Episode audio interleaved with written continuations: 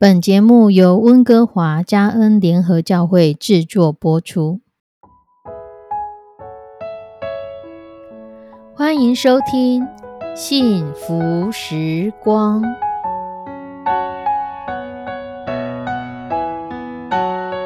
亲爱的弟兄姐妹平安，我是 Judy，很开心今天您收听这个节目。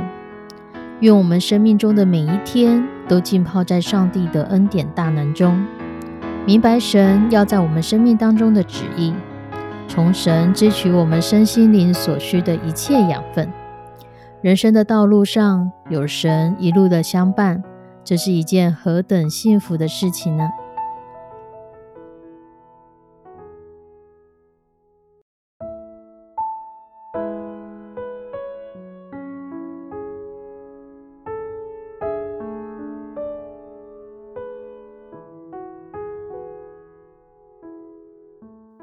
弟兄姐妹，有一个故事这么说：有一只怪兽入侵到皇宫的花园里，它不但占据了花园，又时常把守护花园的卫兵给抓伤，弄得一堆卫兵们伤痕累累。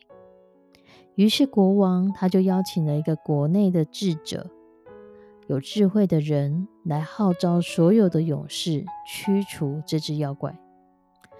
这个智慧的人呢，他就对受邀请的勇士们说：“国王愿意给驱逐怪兽成功的勇士一笔丰厚的奖金。这只怪兽它有无比的力量，可是不要怕，我已经研发了三瓶神奇的药水，喝了之后将产生强大的爆发力，一定可以战胜怪兽。只是这个药水的后坐力很强。”喝下去的人要去控制这个药性，不然就会被药性给控制住，那就会失败。有谁愿意试试看吗？他讲完话，有很多的勇士纷纷的离开，最后就剩下三个勇士，一人拿着一瓶神奇药水，准备接受挑战。第一个勇士想，既然这个神奇药水威力这么大，嗯，那我喝一半就好。只要增加一半的能力，那一定可以胜过怪兽。于是他喝了一半，然后走向怪兽占据的花园。一开始药性猛烈，他的力量变得无比的大。可是跟怪兽搏斗，起初占了上风。不久之后，因为药效后继无力，最终他被怪兽给杀死了。第二个勇士见状，他一次喝下了整瓶的药水。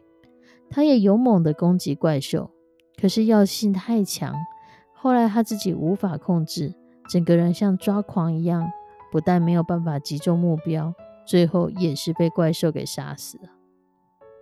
而第三个勇士手里拿着药水，靠近花园，他什么事也没做，他就静静的观察这个怪兽的生活起居，观察怪兽的活动，发现这个怪兽。非常喜欢吃花园里面的田鼠，趁机抓了几只野鼠来，在这个鼠上呢带藏着毒药。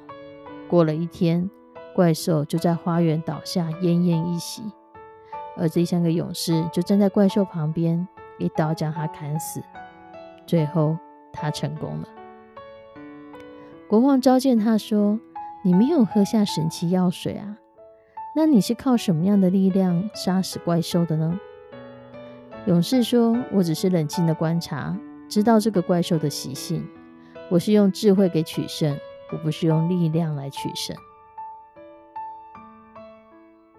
在这故事当中，真正成功的人不是靠着能力，是靠着智慧；不是靠着勇气，而是靠着详尽的观察，好好的判断。在撒加利亚书里面说：“不是依靠势力，不是依靠才能，乃是依靠耶和华的灵，方能成事。”我们很多的时候，我们会看到有钱有势的人，他如何因着势力，可以让着他的孩子，可能从小就可以读特别好的学校、特别好的班级、特别安排的事情，不是依靠才能。不是依靠他个人的能力，而是依靠父执辈他们的有权有势。可是事实上，很多这样子的孩子长大之后，他却有另外一样的问题：有钱就好吗？有多少有钱人被骗过？因为你有钱，而你没有判断能力、没有智慧的时候，你就好像一个大金库一样，人人来开挖。有势力好吗？有的时候，政治或是战争，所有的势力分秒之间就可以转变。曾经有权有势的人，你可能会变成全国第一个阶下囚。有才能好吗？很多的才能在帮助我们，但我们若没有智慧来管理这些才能，可能也不会变成祝福。所以圣经不断的在提到，敬畏耶和华是智慧的开端。当一个人是有智慧的人，他才可以冷静的思考、冷静的判断、冷静的做出正确的选择。他可以可以在许许多多为他所设计的陷阱当中，有智慧的避开。